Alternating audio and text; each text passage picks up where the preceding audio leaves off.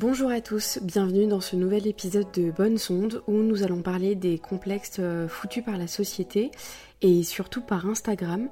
Euh, avant toute chose, j'avais envie de faire un petit euh, trigger warning. si vous êtes sensible au sujet comme les TCA, donc les troubles du comportement alimentaire, je vous invite à ne pas écouter cet épisode pour ne pas vous mettre mal à l'aise, par exemple. Voilà.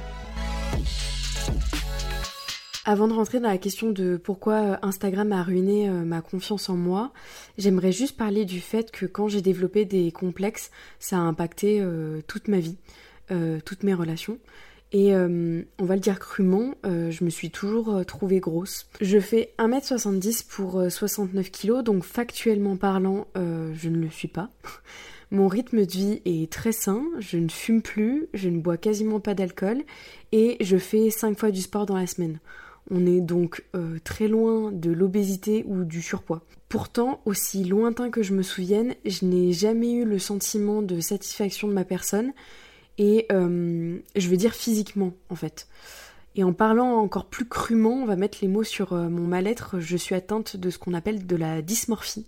Donc si vous ne savez pas ce que c'est, c'est un trouble que je pense beaucoup de femmes ont qui se caractérise euh, à être obsédé par un défaut, entre gros guillemets, physique, euh, au point d'en devenir une préoccupation de tous les jours, presque dans la paranoïa. Donc dans mon cas, c'est mon ventre et mes fesses, et une partie de mon visage. Parfois, la dysmorphie euh, s'accompagne de troubles du comportement alimentaire, comme par exemple l'anorexie ou la boulimie, parce qu'on a tendance à croire que justement on peut pas être anorexique en ayant euh, du poids, enfin en étant en surpoids ou en obésité, mais euh, c'est pas le cas. L'anorexie, ça vous frappe euh, même quand vous avez du poids en trop, si je puis dire. Alors c'est la partie où on va parler un peu crûment, mais pour information, j'ai été boulimique pendant plusieurs années, je au moins 5-6 ans à cause, euh, entre autres, de mes complexes. La boulimie, c'est un problème euh, vicieux parce qu'on ne sait pas trop comment s'en sortir, vu qu'on complexe beaucoup. Et c'est aussi un problème qui fait euh, très doucement son nid. Un jour, on s'en rend compte, on se rend compte que ça va plus, qu'on est vraiment complètement dans le mal-être de, de soi-même mais on sait pas trop comment ça s'est euh, ça s'est installé. Juste ça s'est fait un peu euh, petit à petit. On se sent H24 dans ce truc de euh, punir son corps. Et en fait je sais pas si vous savez mais il y a plusieurs niveaux de comportement boulimique le premier il y a la enfin les niveaux sont pas totalement égaux mais en gros il y a la culpabilisation il y a le jeûne pour compenser ce qu'on a mangé et il y a l'overactivité physique pour également compenser ce qu'on a mangé. Euh, ou bien euh, la dernière étape, c'est euh, le fait de se faire vomir. Et personnellement, j'ai surtout été dans la culpabilisation et l'overactivité pour punir le fait de me nourrir et de voilà de, de vivre tout simplement. On va rentrer dans le vif du sujet et parler de comment j'ai pu développer des complexes aussi jeunes. personnellement, j'ai grandi très vite. Quand j'avais 13 ans, j'avais déjà mon corps de mes 23 ans. Et ce qui a été très dur, c'est de se rendre compte de, de se faire sexualiser euh, par des gens qui ne devaient pas me sexualiser. D'ailleurs, euh, pas si funny que ça, mais un fact. Euh, quand j'avais 13 ans, je me faisais le plus souvent draguer par des mecs de 50 ans. Et en étant une femme adulte maintenant, donc mon corps n'a pas changé, hein, euh, bah maintenant je me rends compte à quel point c'est dégoûtant et surtout à quel point je me fais beaucoup moins draguer maintenant que quand j'avais 13-14 euh, ans. Donc c'est très effrayant de se dire qu'on a été, euh, si on extrapole un peu, l'objet de fantasmes alors que je jouais encore à la Game Boy à cet âge-là.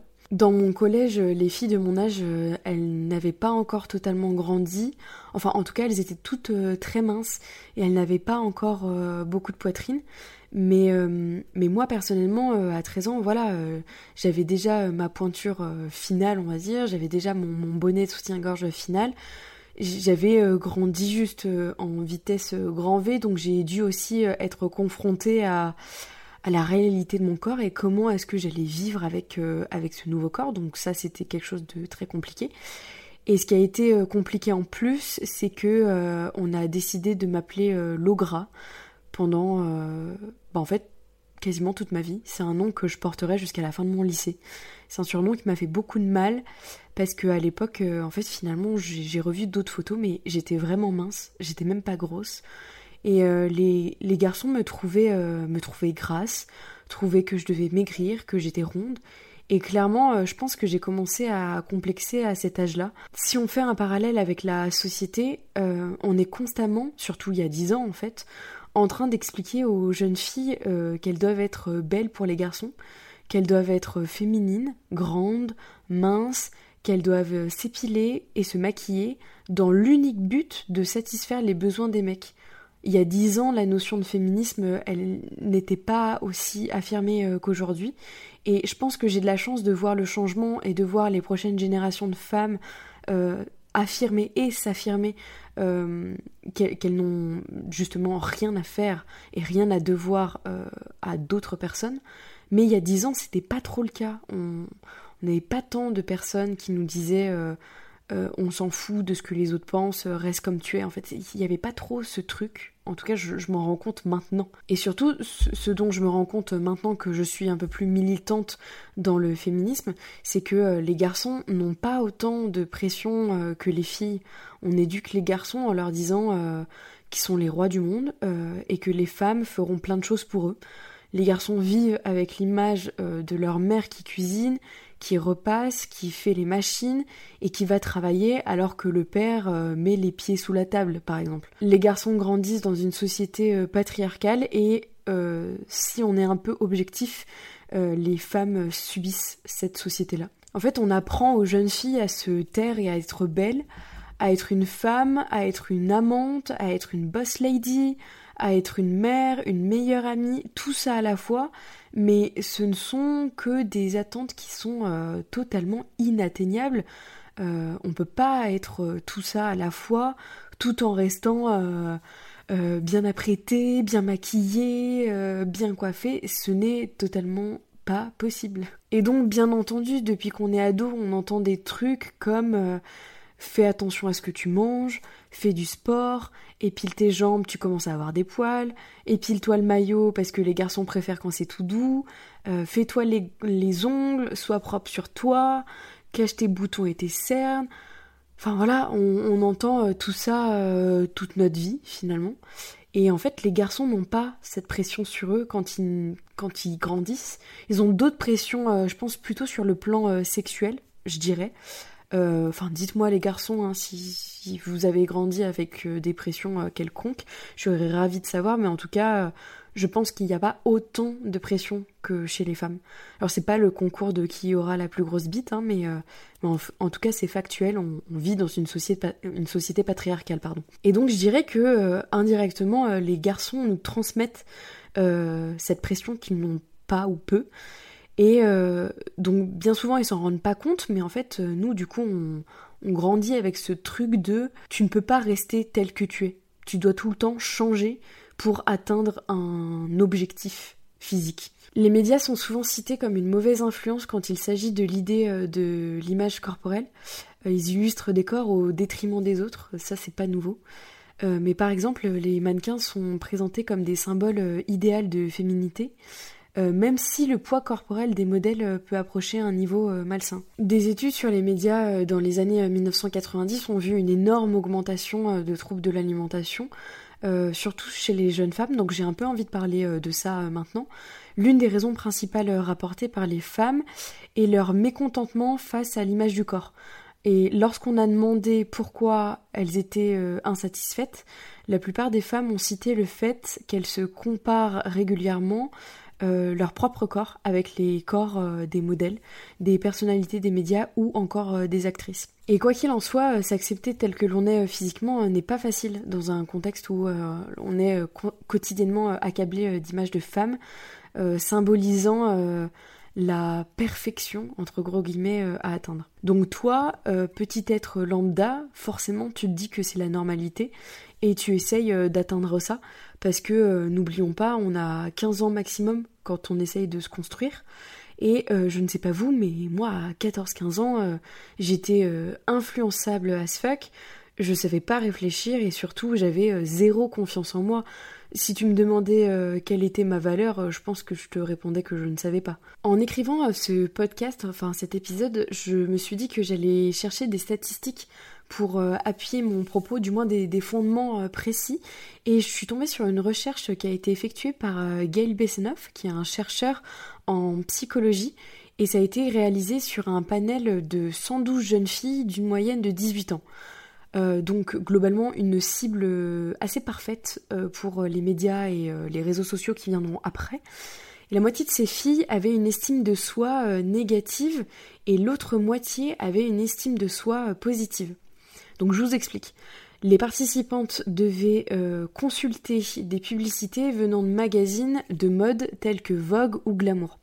La moitié de ce panel a reçu de la publicité traitant de vêtements et de mode, mettant en scène des mannequins et l'autre moitié a reçu de la publicité de produits ne mettant pas de mannequins en avant. Donc les participantes devaient ensuite euh, compléter une série de questions qui mesuraient le niveau d'estime de soi et de motivation à perdre du poids. Déjà la recherche est hyper intéressante, mais euh, les résultats sont encore plus euh, intéressants. Les participantes qui avaient vu les publicités montrant des mannequins très minces ont obtenu des résultats moins bons à ces questionnaires, surtout celles ayant une image euh, corporelle euh, négative. Les femmes ayant une basse opinion de leur apparence physique sont plus, exposées au risque d'un effet négatif euh, des images des médias. Elles ont davantage tendance à se comparer aux modèles, ce qui amplifie les sentiments négatifs concernant leur corps. Et donc forcément se comparer à ces modèles est d'autant plus néfaste que ces images ne sont pas toujours réelles, tout simplement, souvent retouchée par un ordinateur, d'ailleurs soit dit en passant, et mise en scène par euh, des experts en maquillage et en éclairage qui travaillent euh, avec les modèles. En gros, si on, si on réfléchit un petit peu, euh, la publicité, elle retouche au maximum les corps. apparemment, c'est ça qui est vendeur. Et quand on regarde un petit peu, on a aussi des shows comme Miss France qui prônent la publicité et le culte de la minceur. Donc tout ce qui n'est pas dans les normes et qui ne ressemble pas à une blonde mince avec un visage de poupée est considéré comme moins beau. Et moi personnellement, si on me demande mon avis, euh, je trouve ça complètement affreux, surtout pour euh, les ados qui sont en pleine construction. D'ailleurs, euh, petite information comme ça, il y a 95% des femmes qui ne correspondent pas aux tailles et aux proportions des mannequins que l'on voit dans les revues de mode, aux mannequins en plastique que l'on voit dans les vitrines de magasins et aux représentations de la femme à travers euh, des jouets comme euh, par exemple les poupées, c'est-à-dire euh, globalement aux normes de la minceur fabriquées par les médias. Mais par-dessus tout, on essaye de nous faire croire le contraire, qu'en fait c'est qu'une minorité, les femmes qui ne correspondent pas à ces dictates-là. Donc là, on a parlé de la publicité, maintenant on va parler un peu d'Instagram, parce que ça, ça a été un peu Bon, ça a commencé avec l'ère des réseaux sociaux, mais ça a été une vraie, euh, une vraie, euh, un vrai chapitre, je dirais, qui s'est ouvert. Parce que euh, là, le changement, c'est vraiment fait, je dirais. Enfin, moi personnellement, en tant que femme, j'ai vraiment vu l'évolution avant les réseaux sociaux et après les réseaux sociaux. La pub avait déjà son impact, mais Instagram a un peu remis le couteau dans la plaie, j'ai envie de dire. Euh, pour information, Instagram a été lancé en 2011 euh, ou en 2010, je crois. Donc, grosso modo, j'avais 11-12 euh, ans. Et je me souviens qu'au début, Instagram, c'était pour photographier juste ces moments. Alors, si on fait un parallèle, la nouvelle application qui ressemblerait à l'Instagram d'avant, c'est BeReal. Et d'ailleurs, petit funny fact, ma première photo, j'avais 14 ans. c'était mon croissant avec un livre au soleil. Globalement, il n'y a pas plus cliché que, ça. Je crois que tout le monde a commencé comme ça d'ailleurs. Mais sauf que euh, Instagram a beaucoup grandi et a pris ensuite euh, le parti de, mettre en avant euh, beaucoup d'influenceurs, de célébrités et aussi bah, son lot de trucage photo et de Photoshop. je pense qu'on a assisté lentement au concours de qui aura la vie la plus parfaite. Et euh, je trouve que d'ailleurs euh, Instagram a perdu euh, tout son charme aujourd'hui parce que la course au like, la course à qui boussera le plus mon ego, c'est totalement ridicule en fait. Vraiment, il n'y a pas, pas d'autre mot, c'est ridicule. Personnellement, je pense que Instagram a encore plus enterré mon estime de moi en fait. Et le fait de me dire que j'étais pas aussi sportive, aussi bien foutue, aussi riche, aussi belle que toutes ces filles moi je pense que ça m'a flingué mon moral. Et comme je vous disais, c'est un peu, euh, je fais le parallèle avec la boulimie, mais cette histoire d'estime de soi, euh, en fait, ça, ça vous mine, mais petit à petit, vous vous rendez compte un jour que vous avez aucune, euh, vous avez aucun amour propre, et ça, ça vous rend triste. Mais au moment T, en fait, on a essayé de nous faire croire que suivre toutes ces filles qui montrent l'exemple, ça allait booster notre ego et notre morale. Mais je trouve que personnellement, avec du recul, ça a fait exactement le contraire. D'ailleurs, quand je regarde les, euh, enquêtes qui ont été faites euh, autour d'Instagram, il y en a une qui a été particulièrement euh, mise en avant. et c'est celle qui a été faite par le Wall Street Journal, qui rapporte qu'il y a eu donc une enquête pour prouver qu'Instagram nuisait à la santé mentale des jeunes filles entre autres à cause également des filtres Instagram qui te déforment ta face, clairement, selon des normes de beauté euh, hollywoodiennes qui sont euh, tout à fait euh, inatteignables. Et ces études avaient pour objectif de comprendre quelles répercussions l'application de partage de photos et de vidéos pouvait avoir sur les jeunes filles. Les chiffres qui sont sortis, c'est que 40% des inscrits sur Instagram sont des filles de 22 ans et moins. Donc ça, c'est leur cible principale. Et ce qui a été rapporté, c'est qu'une fille sur trois développe des complexes par rapport à son corps et que l'estime de soi baisse considérablement euh, lorsqu'elle s'inscrivent sur Instagram. J'ai pas envie de passer pour une boomer parce que j'ai grandi avec les réseaux sociaux, mais on comprend petit à petit que l'avis des autres sur notre corps, la hausse du cyberharcèlement et, tout simplement euh, les dictates forts présentés sur la plateformes n'ont pas des si bons impacts que ça. Et d'ailleurs, selon cette même étude, euh, les jeunes personnes sont conscientes qu'Instagram nuit à leur santé mentale, mais se sentent obligées, et c'est ça qui est le plus fou, obligées d'y passer du temps de peur de rater quelque chose, euh, une, tendance culturelle ou sociale. C'est un, peu une espèce de, de fear of missing out, mais euh, pour euh, les réseaux sociaux. Centré sur les jeunes américaines et britanniques, euh, il y a une autre étude qui a été faite et qui affirme que 40% des utilisatrices Instagram se sentent, entre gros guillemets, je cite, peu attirantes depuis qu'elles utilisent la plateforme. Et que, notamment si on va plus loin, il y a 13% des jeunes britanniques et 6% des américaines qui ont déjà émis le souhait de mettre fin à leur jour sur Instagram. Voilà. Ça, je le pose ici, c'est les chiffres, ça fait peur. Euh, et forcément, euh, vous imaginez l'impact que ça a sur une gamine de 15 ans qui est sur les réseaux sociaux, mais à qui on dit également dans la vraie vie euh, qu'elle est grosse alors que ce n'est pas le cas. Voilà, le constat est absolument catastrophique et triste, je pense. Vraiment, vraiment triste. Fort heureusement, la société évolue. On a une hausse de personnes qui ont souhaité rétablir la vérité euh, sur la réalité des corps et surtout sur le fait qu'on ne devait pas se rabaisser parce qu'on a vu Emrata avoir une taille 32. Mais je pense euh, que le plus important, c'est qu'Instagram, ce n'est pas la vraie vie.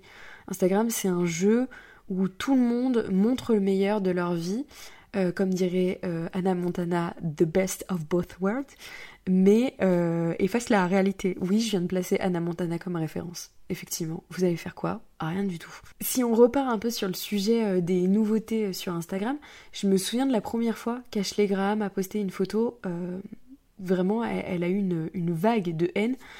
donc, si vous ne connaissez pas Ashley Graham, c'est une mannequin qui globalement a un corps de femme standard, quoi. Mais juste au tout début, tout le monde l'a, l'a traité de grosse. Et en même temps, tu m'étonnes parce que pendant des années, on a grandi avec le culte de la minceur qui prime chez les mannequins, et du jour au lendemain, t'en as une qui dit euh, Les filles, réveillez-vous, c'est pas la réalité. Oui, forcément, tout le monde fait les gros yeux et se dit euh, qu'est-ce que c'est que cette, euh, dimension parallèle? Moi, j'avais trouvé ça génial qu'une femme qui possède un corps semblable à 90% de la population soit mannequin. Alors, effectivement, si on regarde, on lui a dit qu'elle était grosse, que c'était une mannequin grande taille, mais il n'empêche qu'elle a réussi à être sur des shootings euh, assez prestigieux et euh, elle a réussi à faire fermer euh, des bouches, tout simplement. Je pense notamment également à Tesh Holiday, qui est une mannequin obèse qui a régulièrement montré ce que c'était la vraie vie d'une femme obèse qui d'autant plus est mannequin et qui ne cherche pas à euh, perdre du poids. Et euh, je pense que toutes, toutes ces femmes, par exemple, il y en a plein d'autres, hein, mais toutes ces femmes, ça a surtout permis aux entreprises de comprendre qu'on en avait marre de voir des tailles 32 dans les magasins et qu'on voulait de la diversité.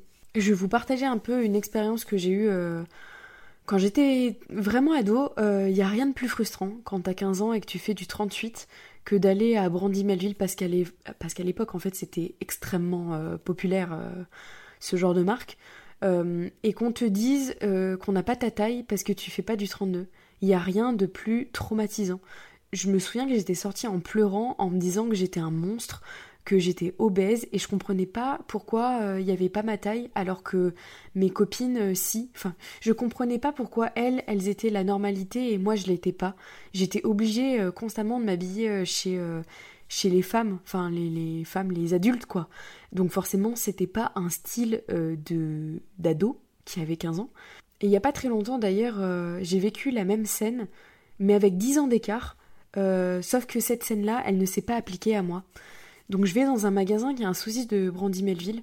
Alors je sais plus comment ça s'appelle, hein, mais euh, qui est à Lyon et qui, euh, pareil, fait des trucs un peu trendy pour les ados. Euh, et j'ai très vite compris que c'était une marque qui, voilà, faisait que du XS, S, grand, grand, grand maximum du M. Donc moi j'y vais pour choper un jean. voilà, parce que je trouvais dans la vitrine que c'était chouette. Et euh, je vois que la taille 38 est en réalité à 1,34. Donc euh, moi je ne fais pas un dessin, mes fesses ne, rentraient absolument pas là-dedans. Mais comme maintenant j'ai 23 ans, je me dis, euh, c'est pas grave, j'irai dans un autre magasin. Et je suis dans les cabines d'essayage et j'entends une gamine à côté avec ses copines qui comprend qu'elle ne rentre pas dans le jean et je l'entends dire putain je suis trop grosse.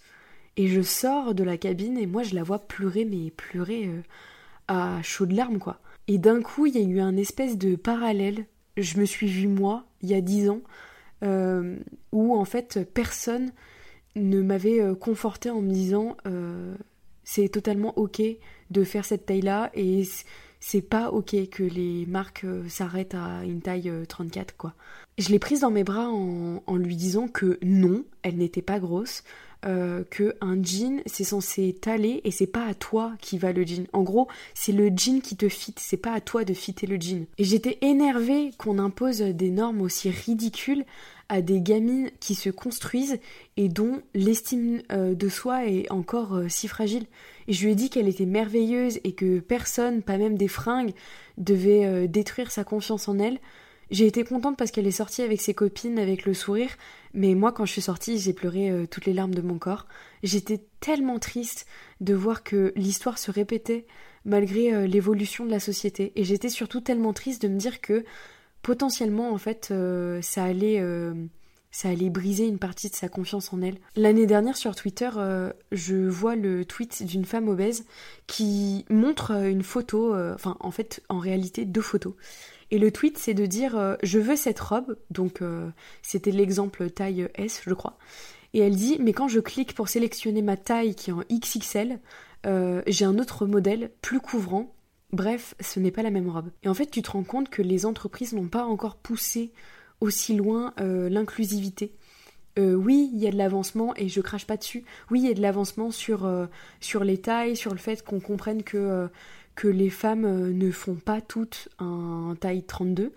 Mais en fait, euh, quand euh, tu n'apprends pas à faire les mêmes modèles en taille XS et en taille XXL, bah voilà, là tu te dis qu'il y a encore de l'avancement possible. Et c'est vrai qu'on a de plus en plus de célébrités, d'influenceuses, de personnes, même dans notre entourage, qui prône le self-love et l'acceptation de son corps, pardon. Mais il suffit que tu ailles sur Instagram, euh, que tu ailles sur euh, voilà, le, profil de, de, célébrités, de mannequins, ou dans des magasins de merde comme ceux énoncés euh, plus haut.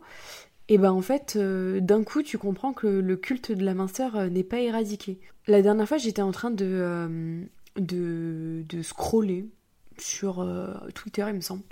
Et euh, j'ai vu qu'il y avait une émission sur euh, la famille Hadid, euh, qui est la famille de Gigi Hadid et de Bella Hadid. et donc, du coup, je me suis dit, ah, je vais regarder. Et en fait, je me suis rendu compte que la mère, qui s'appelle Yolanda, est volontairement en train de d'affamer ses filles pour qu'elles continuent d'être mannequins et de ne pas prendre du poids. Euh, et notamment, il y a une scène où en fait euh, la mère euh, crie sur Gigi en lui disant qu'elle est super grosse, alors qu'en fait Gigi Hadid, elle fait, je sais pas, elle, fait une taille 32 par exemple. Et Bella, c'est pareil, elle est super super mince, elle est même plus mince que sa sœur.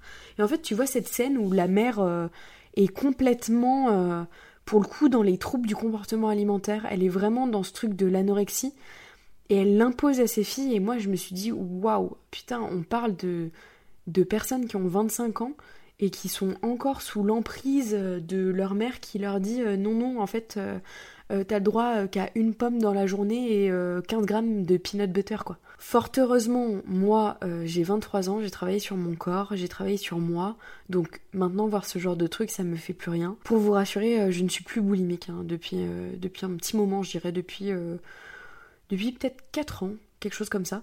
Par contre, c'est vrai que si je suis honnête, je suis euh, toujours euh, un peu parano avec l'image de mon corps. J'ai toujours peur euh, qu'on me trouve grosse, même dans mes relations sociales, amoureuses, etc. je suis toujours gênée quand j'ai trop mangé, que mon ventre gonfle. Je suis gênée quand j'ai mes règles et que forcément mon utérus prend plus de place. Je suis toujours gênée de ma cellulite, mais par contre, il y a une chose qui est complètement sûre, c'est que je n'accepterai plus jamais qu'on m'appelle Logra et qu'on dise que je ne corresponds pas aux standards. Moi, je n'accepte pas ça, mais vous, vous n'accepterez pas non plus euh, ce genre de, choses. Et en fait, juste, je me dis, euh, euh, un garçon ou une fille vous trouve grosse ou gros, bah, qu'il achète ou qu'elle achète des lunettes et qu'ils aillent voir ailleurs en fait. On rabaisse euh, personne ici et surtout on ne se rabaisse pour personne. Donc euh, voilà, ma conclusion c'est, bref, ne prenez pas Instagram euh, trop au sérieux.